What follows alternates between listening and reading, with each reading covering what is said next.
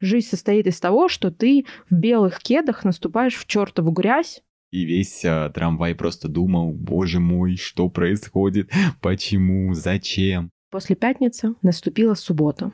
День, который начался для меня с антеросгеля, пачки пенталгина, немесила и ничего не помогло. Сейчас вы могли наблюдать, как в Татьяне Сергеевне пробудилась ее субличность а, Никсель-Пиксель. На самом деле побежали мурашки прямо сейчас. Если так вот писали в журнале Космо, что просто обычное женское счастье из-за того, что она живет в прошлом, у нее не получается.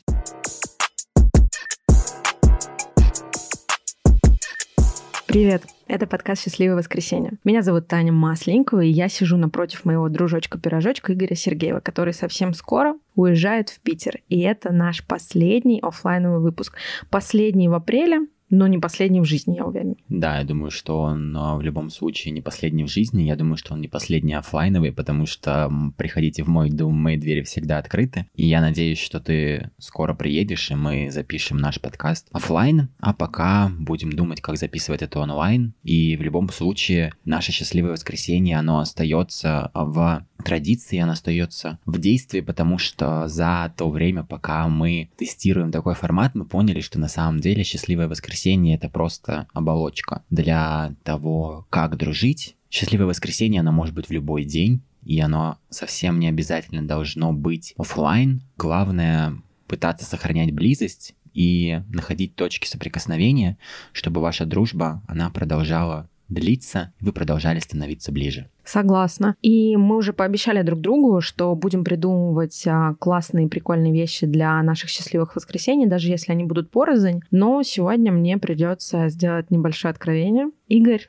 ты не единственный человек, с которым у меня есть традиция встречаться в какой-то из дней недели для того, чтобы клево провести время. Ты знаешь, что у меня есть подружка Машутка, Маша Бабкина. Вместе с Машей Бабкиной у нас есть традиция, мы по пятницам куда-то выбираемся, потому что это один из немногих дней в неделю, когда у нее свободный вечер и, в принципе, не загруженный день. А для меня, как для любого 5-2 работника, пятница — это время для того, чтобы выдохнуть и отпустить ситуацию. И в прошлую пятницу мы вместе с Машей и с ее супругом ходили вместе в ресторан. И для этого на самом деле было несколько поводов, один из которых, да и в принципе все остальные были не слишком веселыми. А, я узнала, что а, моя знакомая девушка, которая работала в агентстве, с которым наше агентство плотно сотрудничало, а, скончалась от рака в возрасте 33 лет. Она на 10 лет старше меня. И я всегда думала, что это человек, у которого все под контролем, который знает, где у него лежит какой документик, что подписано, что оплачено, на которого можно свалить всю э, скучную работу по подготовке каких-то договоренностей. А я точно знала, что она договорится с блогерами и принесет нам все в лучшем виде. И оказалось, что все то время, что мы работали вместе, эта девушка боролась с раком, и, к сожалению, рак оказался сильнее. Для меня новость о том, что Юли не стало, была на самом деле ужасно разрушительной. Мы никогда не общались близко. Тем не менее, вот это мое отношение к ней как к человеку, который всегда был на страже и на стреме, и который оставлял в жизни, казалось бы, такие мелочи, как документы, общение в вонючих чатиках, уговоры коллег, договоренности с другими какими-то коллегами из других агентств. Самые приземленные, самые скучные вещи в мире оставались для нее актуальными. И я подумала о том, что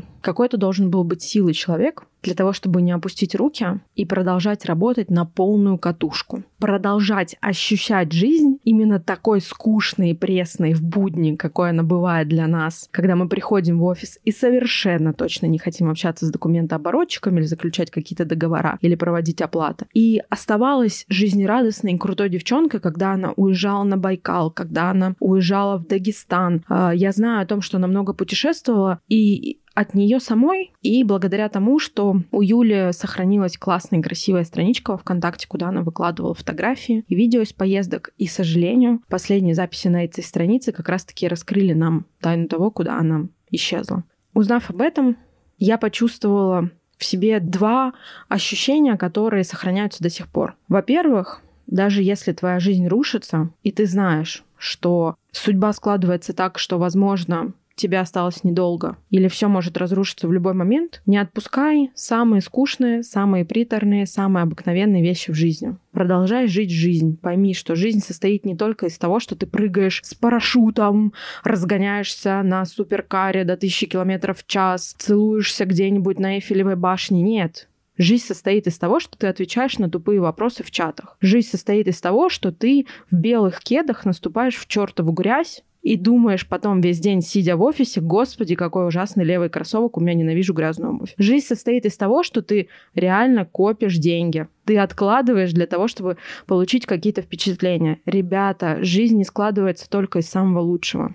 И осознание того, что эта девчонка, эта красивая, умная, уверенная, задорная, яркая, интересная девочка ушла оставив после себя столько воспоминаний, да, мелких в каком-то смысле, да, связанных с работой, да, связанных с обычной жизнью, и ушла красиво и гордо, не давая никому сомневаться в том, что она профессионал, не давая никому сомневаться в том, что жизнь продолжается, заставляет меня верить в то, что жизнь продолжается. Поэтому первая рюмка водки в пятницу была посвящена Юле и ее памяти. А остальные восемь? А остальные восемь это уже большой вопрос. И я, к сожалению, не помню, чему были посвящены остальные восемь. Но мы с ребятами вспомнили Юлю, я рассказала о ней, мы поговорили о каких-то своих э, воспоминаниях о Бразилии, мы поговорили о том, что мы пришли в новое место, и как здорово, что у нас есть возможность сегодня посетить новое место, как здорово, что у нас есть возможность попробовать эту невыносимо вкусную бурату с клубничным вареньем, как здорово, что я вижу своих друзей, как здорово то, что они такие яркие, здоровые, молодые. Я рада просто то, что я существую в эту пятницу в своей белой футболке, которая уже не белая и никогда белой не будет, потому что я разлила на нее арбузный шот из симача. И кто бы мог подумать, что этот арбузный шот никогда в жизни не будет отстиран никакими отбеливателями. Ну что, а жизнь-то идет, и новая белая футболка уже приехала в Wildberries, потому что я обожаю базовые футболки. Но после пятницы наступила суббота суббота, на которую мы перенесли наше счастливое воскресенье, потому что на следующий день, воскресенье, у подруги Игоря, у нашей прекрасной подруги Насти Котляковой был день рождения, и мы договорились, что счастливое воскресенье переедет на субботу. И после пятницы наступила суббота. День, который начался для меня с антеросгеля, пачки пенталгина, немесила и ничего не помогло. Тем не менее, Игорюсик Лопатусик был выспавшийся, бодрый, и у нас был план, что же мы будем делать в этот день. А в этот день мы собирались сначала покушать, а потом пойти в кино. Да, очень необычный сценарий для счастливого воскресенья. Но на самом деле он оказался очень рабочим, и это было, наверное, одно из а, лучших счастливых воскресений, которое у нас случалось. Мы пошли поесть, но отдельно, наверное, стоит отметить, как тяжело мы добирались до нашего места. Мы ходили в гастромаркет Балчук, но перед этим мы решили поехать на общественном транспорте, потому что мы боялись, что нас укачает в такси, ну как нас, Таню, и это закончится какими-то очень э, плачевными последствиями. Мы сели в трамвай, там кашлял какой-то человек, как будто у него был туберкулез, и весь э, трамвай просто думал, боже мой, что происходит? Происходит, почему, зачем. Потом мы потерялись, конечно же, на станции Третьяковская и перешли дорогу туда-сюда обратно 10 раз. Потом мы пришли в этот прекрасный корнер. Кстати, всем очень советуем, кто в Москве, сходите, очень много разной вкусной еды, не очень дорогой. А еще есть Wi-Fi, поэтому можно там даже поработать какой-то из дней. Мы взяли еду, и Таня 10 раз пролила на себя суп, на свою кофту. Скажи, пожалуйста, отстирался ли этот суп? Отстирывала ли я? Вот mm. правильный вопрос. Да, но ты решила стать э, супом по похмельным причинам, и это в итоге стало твоим кредо. Вкусно мы поели, обсудили, что же нам делать и как жить, и в похмелье, и без похмелья, и потом мы пошли в кино. Мы ходили на фильм Альмадовара, который называется «Параллельные матери». И сегодня мы хотим э, в этом подкасте поделиться тем, как мы видим этот фильм, что мы там заметили, что мы почувствовали, как он откликается в нас и как он соотносится с тем, что происходит в мире. На самом деле, Я не до конца поняла, что же там происходит, и, наверное, сегодня мне предстоит разобраться в этом. У меня была фора в два дня, чтобы подумать об этом, но, Игорь, на тебя я возлагаю большие надежды, чтобы ты мне рассказал, как ты себе это представляешь и понимаешь. А я точно знаю, что моя любимая кофта на героине, которая была младшей матерью, это кофта из Миу-Миу. Блин, ну, видимо, ты все эти два дня потратила на то, чтобы найти эту кофту. Да, кофта от Дани Милохина была супер. Давайте тогда кратко поговорим про сюжет. Если вы не смотрели, я не знаком с творчеством Альмадовара подробно. Это вообще первый фильм, который я смотрел у этого режиссера. Я не знаю, что он снимал до этого. А просто загуглите, почитайте. Но конкретно этот фильм, все начинается с того, что Главная героиня, фотограф, она снимает археолога. Весь сюжет закручивается на такой проблеме, как мне кажется, ее можно назвать историческая память. Эта женщина, она говорит, что ей нужно раскопать братскую могилу, в которой похоронен ее прадед, но она не может получить на это специальное разрешение, потому что она не может это сделать сама, потому что она боится потревожить эти тела, и в итоге, ну, не будет этого смысла. То есть, да, она просто раскопает кучу э, скелетов, и не установит, кто в итоге был ее прадедом, а кто был там, другим человеком, но власть ей в этом тоже не помогает. И в итоге она договаривается с этим археологом, что он ей поможет. Потом у них происходит э, короткий роман, она беременеет, и мы уже переносимся в другой э, виток этой истории, где она лежит э, в палате, а рядом с ней э, лежит молодая девушка, Анна, она тоже беременна и они рожают практически в одно и то же время. Собственно, поэтому фильм называется «Параллельные матери». И дальше все развивается очень э, стремительно. Я думаю, что в ходе подкаста мы расскажем поподробнее про сюжеты, но просто вот а, запомните две вводные про то, что было две женщины, которые родили детей, и вот этот момент про историческую память и братское захоронение.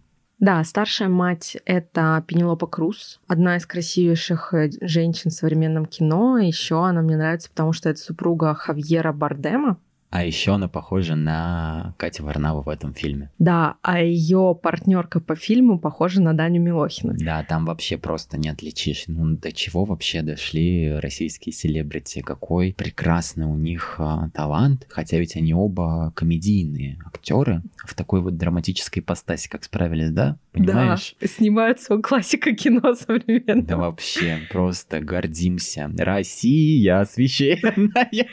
А, собственно говоря, фильм, а, я не могу сказать, что супер динамичный. Мне нравится то, что режиссер сменяет кадры так, как нравится ему, а точнее перелистывает их как фотопленку, и мы понимаем, что кадр сменился, время сменилось, а, когда а, склейка происходит таким образом, что один кадр просто меняет другой без дополнительных каких-то спецэффектов и накрутки важности для того или другого периода жизни этих девушек. И, собственно говоря, мы будем много спойлерить в этом а, выпуске. Если вы не смотрели этот фильм, подумайте несколько раз, стоит ли вам послушать нас или сначала посмотреть классика. Но мне кажется, ответ очевиден, если мы все-таки продолжаем записываться. И Пенелопа Круз, она воспитывает свою девчоночку, живет в Испании, и она такая традиционная испанка, очень красивая, темнокожая, а ребенок, ее дочь э, с азиатским разрезом глаз и э, менее смуглая, что вызывает у ее партнера отца этого ребенка и у нее самой вопросы касательно того, а их ли это ребенок. А, к сожалению или к счастью, она воспитывает ребенка самостоятельно, так как э, партнер, с которым этот ребенок был зачат, состоял на тот момент в браке и предпочел остаться своей женой, на то тоже были причины. И эти сомнения, так как она находится в одиночестве, терзают ее, она решает сделать ДНК-тест.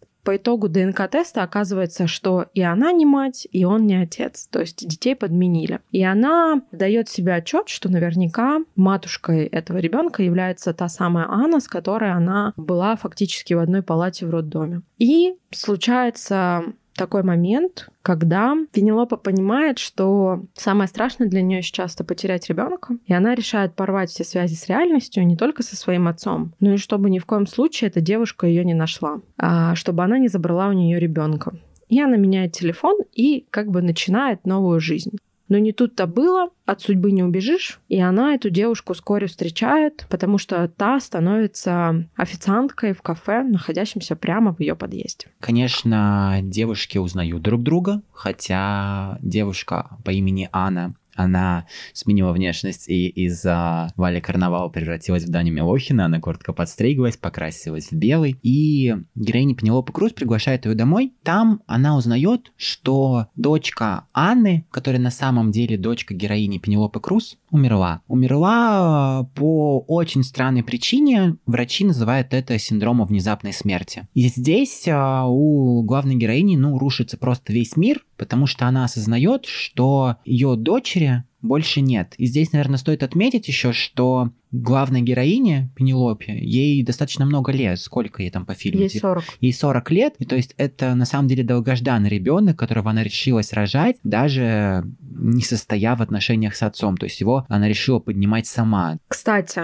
касательно отношений и не отношений э, с отцом, а, я заметила, что в этом фильме, в принципе, нет такой дилеммы, что ты обязательно должна быть замужем. Это, кстати, большая разница с тем, что я вижу даже сейчас а, в обществе вокруг меня, если девушка а, забеременела, она должна выйти замуж, а лучше выйти замуж превентивно, до того, как ты забеременеешь. Мы видим на суперудачных примерах то, что женщина в состоянии справиться с воспитанием детей одна. Я, конечно, не хочу рассказывать про книжку, которую я сейчас читаю, чтобы отбить у вас приятное послевкусие сказанных мною слов, но я сейчас с удовольствием, абсолютно с огромным удовольствием читаю книгу под названием «Что-то не так с Гелвинами». Книга рассказывает о том, как в католической традиционной семье, где матушка решила, что она достаточно э, ярая католичка для того, чтобы без конца производить детей до тех пор, пока ее гинеколог не решил от нее отказаться. Эта матушка родила 12 детей.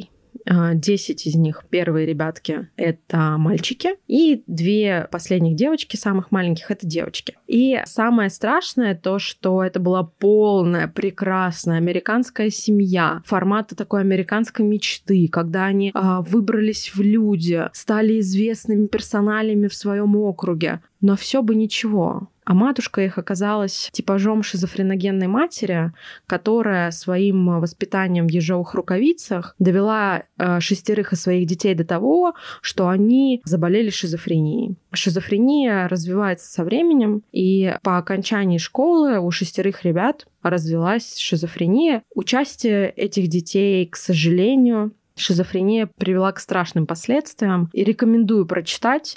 Если у вас нет книжки, я дочитываю, готова отдать ее любому подписчику нашего канала, который первый напишет комментарий к релизу нашего нового подкаста, потому что книга очень легкая сама по себе. Она написана понятным языком для того, чтобы понять вообще истоки неблагополучия. И этим монологом я хочу объяснить, что даже когда у вас семья американской мечты, когда вы хотите рожать без конца детей, когда у вас есть супруг, когда все, казалось бы, благополучно, это совершенно не значит, что у вас будут прекрасные здоровые дети. Возможно, вы сами навредите им так в этой неблагополучной атмосфере, что этим детям и в принципе лучше бы и не рождаться. Поэтому я хочу, чтобы стигма и шоры женщин, у которых случилась нежелательная беременность или желательная беременность, но не в браке, наконец-то упали, и эти женщины с удовольствием в здоровье для себя рожали детей и знали, что главное что тебе необходимо для того, чтобы у тебя вырос здоровый ребенок, это здоровье психическое у матушки. Я понимаю, что может быть ограниченное количество средств на воспитание ребенка. Я надеюсь, что если с вами приключилась такая ситуация, и главным консерном, который вы перед собой ставите, это то, что вы не замужем, этот выпуск сделает для вас большое одолжение, и вы поймете, что если ребенок желанен, а вы чувствуете себя уверенной в себе, вы чувствуете в себе силы материнства, вы чувствуете, что вы хотите этого человека видеть, и главное, сделаете жизнь для него такой, чтобы она была приятной, осознанной и интересной, решайтесь. Это прекрасный и замечательный шаг, который в 21 веке может сделать вас только счастливее. Да, сейчас вы могли наблюдать, как в Татьяне Сергеевне пробудилась ее субличность а, Никсель Пиксель. Спасибо тебе большое, Никсель Пиксель, за то, что прочитала нам этот вероятный феминистический монолог, а мы продолжаем погружаться в картины Альмадовара. И когда героиня Пенелопы Круз э, осознает, что ее дочка умерла, ну, ее мир рушится. Но здесь важно понимать, что у нее в любом случае остается та девочка, которая дочь на самом деле другой девушки, и она ее любит, правда. Она считает ее своей дочерью, она ею дорожит, она делает все возможное, чтобы она росла в прекрасных условиях. Она нанимает ей няню, домохозяйку и няню ночную, которая следит за дочерью, чтобы мама высыпалась, что, наверное, абсолютно немыслимо а, в российских реалиях, и мы просто весь фильм сидели и думали, боже мой, откуда столько денег, чтобы нанимать столько людей. Еще и оранжевая сумочка Прада. Ну, вообще, как бы, и, вероятно, квартира в а, центре Мадрида. Ну да, в общем, не будем считать чужие деньги. Все разворачивается так, что Пенелопа Круз приглашает эту девушку Анну в качестве ночной няни чтобы она следила за своей дочерью. Вот и за ее дочерью, и за своей. Мне кажется, тут как раз сыграла какая-то такая психологическая штука, какое-то желание приблизить условно и раскрыть свою тайну на бессознательном уровне, потому что если бы она этого не сделала, то вряд ли бы эта девушка когда-то узнала, что это на самом деле ее дочь. Но, возможно, ей как-то хотелось своим нутром, чтобы эта тайна раскрылась, а разумом не хотелось. Ну а дальше вообще начинается полный эк экшен, полный кринж, трэш, romantic story and so on. Проступает кверлиния, которой я был очень рад. Э, девушки начинают встречаться, но у них начинается кризис, и молодая девушка начинает выносить старшей девушке мозг, потому что ты меня не любишь, и я не знаю, почему ты так ко мне относишься, а мы точно пара, а почему, а как, а зачем? Ну, в общем, она была драма queen, она была хороша, она была в порядке. Damn. И я уже не помню, каким образом, но, видимо, в припадке какой-то нежности или честности, или когда все-таки Дани Милохин выклевал весь мозг Кате Варнаве, Катя Варнава решается признаться, что на самом деле ее дочь не ее дочь, а дочь Дани Милохина. И Дани Милохин очень странно на это реагирует. Он говорит, как ты могла меня все это время обманывать, бла-бла-бла. Она забирает девочку и уходит из дома. Все это, конечно, очень болезненно переживается, и потом режиссер нас кидает еще на несколько месяцев, может быть, вперед, и мы видим, как э, Пенелопа Круз со своим а, любовником, от которого она родила, она едет в свою деревню, в ту деревню как раз, где находится братская могила. Там они ходят по домам и опрашивают а, жителей этой деревни, чтобы установить какие-то черты, которые помогут им опознать а, скелеты. И выясняется, что у кого-то там была игрушка, у кого-то был браслетик, у кого-то была цепочка. А мы с тобой не сказали, почему эти люди оказались в братской могиле.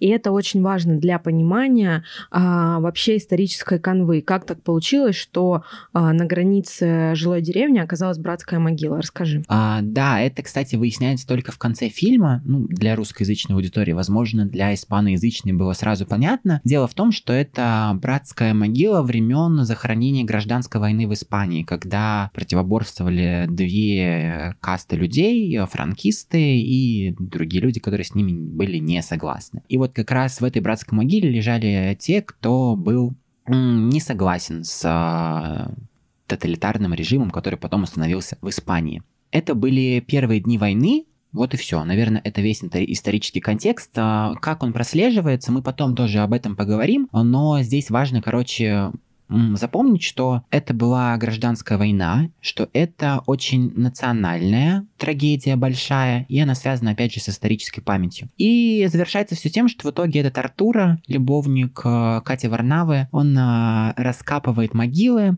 все жители деревни, они в итоге находят а, своих прадедов, прабабушек и прочих родственников, и они как бы вот в этом моменте смерти объединяются со своей семьей. Фильм завершается цитатой, если честно, я не помню кого и как она звучит, но общий посыл в том, что историю можно стирать сколько угодно раз, но этого не получится сделать, потому что она все равно проявится. И правда, она будет видна. На самом деле побежали мурашки прямо сейчас, потому что я понимаю, насколько это кажется небольшим, где-то в Испании какая-то деревня, кого-то там расстреляли сто лет назад, кто-то там пытается эту могилу раскопать. Но на самом деле давайте обратимся вообще к сути проблемы и поймем, что все-таки для людей это историческая память, эти корни, вот эти вот точки в книге твоей истории не должны оставаться точками, не должны оставаться пустыми местами. Они должны наполняться смыслом. И для Пенелопы Круз во многом вот это упущение историческое, вот эта точка в ее истории, невозможность предать земле своего дедушку, сделать это законно, стала одной из идей жизни, которые сопровождали ее на протяжении достаточно долгого пути до 40 лет. Она думала об этом и думала, как же ей все-таки восполнить эту утрату. И оказалось, что именно отдав дань прошлому, она может в настоящем реализовать себя, потому что, опять повторюсь, точки в книге истории ее жизни наполнятся словами. Ты со мной согласен в этом? А, я думаю, да. Мне в целом, ну, заметна эта канва, что под конец фильма э, жизнь героини, она обретает э, новый виток, новую надежду на счастье, веру, любовь и так далее. Потому что героиня, она снова беременеет, и я думаю, что с Артура у них уже будет все хорошо, и этот ребенок э, будет рожден в браке, будет воспитан в семье, и он не погибнет. И как раз я думаю, что тот ребенок, которого подменили, вот, которых перепутали. И почему он умер, это не только какой-то, ну, физиологический аспект, это метафорический, потому что героиня в этом фильме, она говорит, что я обрела вот свою дочь, узнала, что она моя дочь, а она уже умерла. И мне кажется, это, в принципе, лейтмотив э, всего фильма, он прослеживается такой нитью, что героиня, она пытается обрести связь со своей семьей, хотя ее семья уже мертва, то есть она пытается как-то восполнить и соединить прошлое и будущее, и по сути она живет в прошлом. То есть э, с одной стороны это очень похвально, что она дает дань э, своей э, семье, истории своего поколения, истории своей страны, но вот как бы если так вот писали в журнале Космо, что просто обычное женское счастье из-за того, что она живет в прошлом, у нее не получается. Это действительно так. И мне кажется, вот ровно до того момента, пока она не закрывает этот гештальт, пока она не закольцовывает всю свою трагедию и семейную, и национальную, и историческую, у нее не получается строить свою жизнь дальше. И только как это получается, мы видим, что все как будто расцветает новыми красками. И здесь а, Наверное, можно думать, что это все было не случайно. Случилась вся эта история с подменами, она так или иначе, все эти переплетения вели героиню к тому, чтобы а, завершить начатое и обрести новый э, шанс э, на счастье. Да, при этом мы видим, как легко это счастье, новое счастье дается молодой маме. И мне кажется, это прямые параллели с текущей историей Испании, которая демократизировалась на самом деле и стала несколько другим государством, и у молодого поколения намного больше перспектив. А молодая девушка обретает снова ребенка. Она обретает семью в виде своей матушки, которая успокаивается, перестает быть фанатичной актрисой и находится рядом с ней. Она понимает, что те вспышки ярости эмоций, которые были рядом с ее старшей подругой, это скорее вспышки каких-то материнских эм, эмоций. И мы видим, какие они яркие у обеих героинь. То есть э, режиссер нам подтверждает, что женщина, как мать, может себя реализовать достаточно ярко. Мне нравится вот этот традиционализм в его мнении, потому что, видимо, все-таки для Испании настоящий, текущий, а, вот этот вот сила материнства это достаточно объемный потенциал. При этом я совершенно не хочу сказать, что это единственное, где женщина себя может реализовать. И спасибо режиссеру, который нам показывает, как прекрасно устраивается карьера старшей матушки до рождения своего ребенка, как э, может складываться жизнь, если ты родила в 16 и при этом ты уверена уверена в себе и хочешь жить дальше, хочешь чувствовать жизнь, о чем и говорит эта молодая героиня, что жизнь будет складываться, она будет идти к тебе навстречу. Главное хотеть этой жизни. И а, мне нравится то, что он так хорошо интегрирует вот эти традиционалистские темы, которые для нас кажутся чем-то ветхим, табуированным, да, вот это материнство, у, все, в нормальную реальную жизнь, где это материнство не становится камнем преткновения, камнем деградации, когда женщина отказывается от своей прошлой жизни и становится просто кем кем-то на фоне своего мужчины. В этом фильме мужчин нет. Их просто нет. Либо они умерли, либо они потусили чуть-чуть и уехали к своей жене. Здесь весь мир крутится вокруг женщин. И я считаю, что весь мир крутится вокруг женщин. Вообще исток энергии, силы, любви, жизни и всего остального — это женщина. Особенно, если это не шизофреногенная мать. Теперь вы могли наблюдать, как проснулась вторая субличность Татьяны Сергеевны. Это Ариана Гранде, которая пела песню God is a Woman. А, спасибо, Ариана, за то, что поговорила с нами даже по-русски. Спасибо, что выучила этот язык ради нашего подкаста.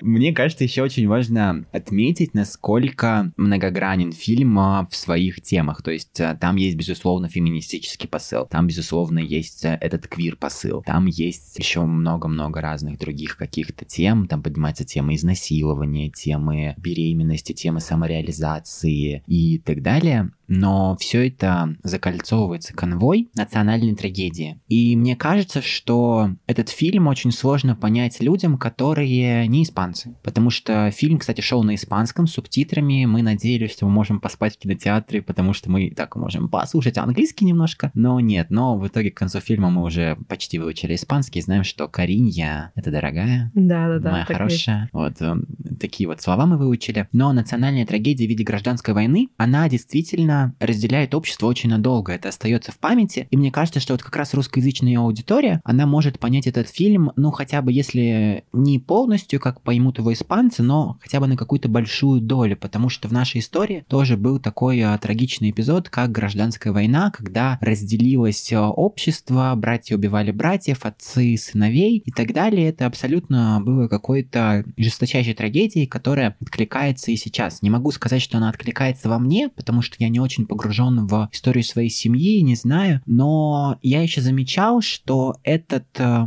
посыл, который в конце про то, что историю невозможно стереть, ее можно перевирать без конца, он как будто очень созвучен, по крайней мере для меня, с тем, что происходит сейчас в стране и в мире, потому что мы находимся в условиях спецоперации, она все еще идет, э, не знаю какой день, и с каждым днем э, все сложнее понимать, что же происходит на самом деле, потому что неясно, где правда, где ложь, общество, оно, ну, по крайней мере, в моей голове оно четко разделяется. Я вижу даже на, на примере социальных сетей каких-то людей, которые резко осуждают либералов или резко осуждают патриотов. Ну, в общем, общество делится, и мне кажется, что вот этот посыл а, в фильме о том, что правда, она когда-нибудь проявится, да, возможно, не сейчас, и эту правду нужно верить, нужно поступать просто по-человечески, потому что на самом деле здесь манифестируется не что-то гражданское, не что-то национальное. Здесь манифестируется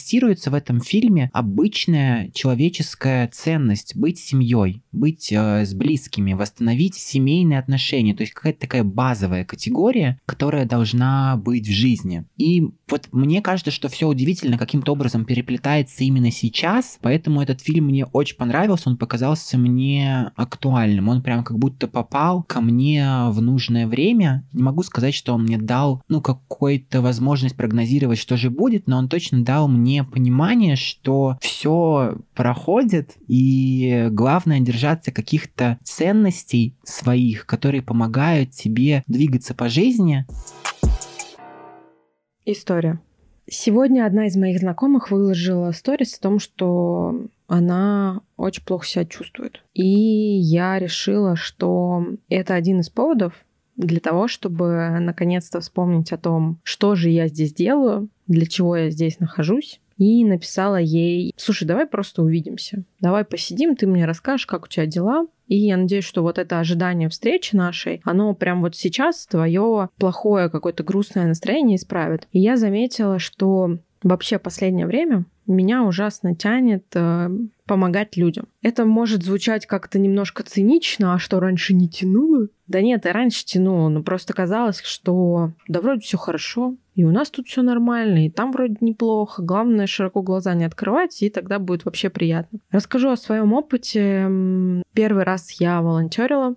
Я волонтерила для фонда «Дари еду». Этот фонд помогает эм, взрослым людям, старичкам, одиноким, у которых нет э, родственников. Он доставляет горячее питание с помощью своих курьеров, которые живут на районе. Мне, к сожалению, не повезло. Я изначально планировала, что мне достанется адрес а, рядом с моей работой. Я быстренько выбегу, заберу покушать, разнесу старичкам и вернусь в офис. Но спасибо Полине, которая меня отпустила с работы. А, мне достался адрес в Кузьминках. Как мы знаем, с Полянки до Кузьминок очень сложно добраться за час тридцать, поэтому я добиралась час сорок, но вовремя успела и оказалась в НКО, где оставляют еду для этих прекрасных старичков, и прошлась по этим адресам. Что я могу сказать? Это не было какой-то критичной картины. Я ожидала, что это будут совершенно старые люди, немощные и так далее. Нет, это прекрасные старички в хорошем настроении, которые вас очень ждут, Поэтому, ребята, если вы тоже чувствуете в себе желание кому-то помочь, теория малых добрых дел все еще работает. И я понимаю, что я настолько устала бояться, настолько устала думать о том, что вокруг происходит что-то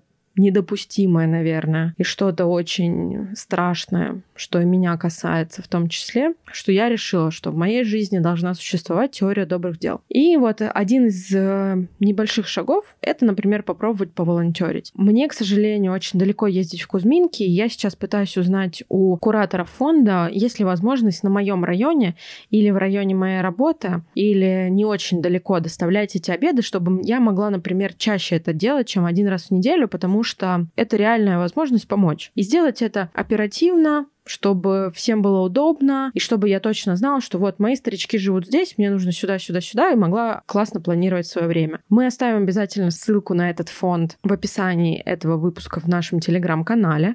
Если вы еще не подписаны, обязательно подписывайтесь на наш канал «Счастливых воскресений». Там мы выкладываем подборки грустных треков, мы выкладываем смешные мемы, тайм-коды наших прекрасных выпусков и объявляем конкурсы. Что еще бы мне хотелось сказать? На днях я узнала, что синдромы стресса могут проявляться по-разному. И, наконец-то, мне пришла смелость э, признаться себе, что на стрессе я начинаю переедать. Я не боюсь сказать об этом. Я не боюсь того, что я набираю вес или я теряю вес, наоборот. Сама цифра веса для меня ничего не значит. Здесь важно понимать, что я, наверное, себя не очень комфортно чувствую в последнее время, просто потому что я трачу кучу денег на еду, перестаю ощущать вот эту грань, где я хочу кушать, где я не хочу кушать, где у меня стресс, где мне действительно не хватает каких-то фруктов, и я совершенно в разобранном состоянии нахожусь относительно своего пищевого поведения. И удивительно, как я много общаюсь в последнее время со своими знакомыми друзьями, не боюсь кинуть какой-то смешной тикток про безумно можно быть первым или написать на историю человека, которому плохо, давай встретимся. И это общение дает мне отличный фидбэк. И на днях я узнала, что существует э,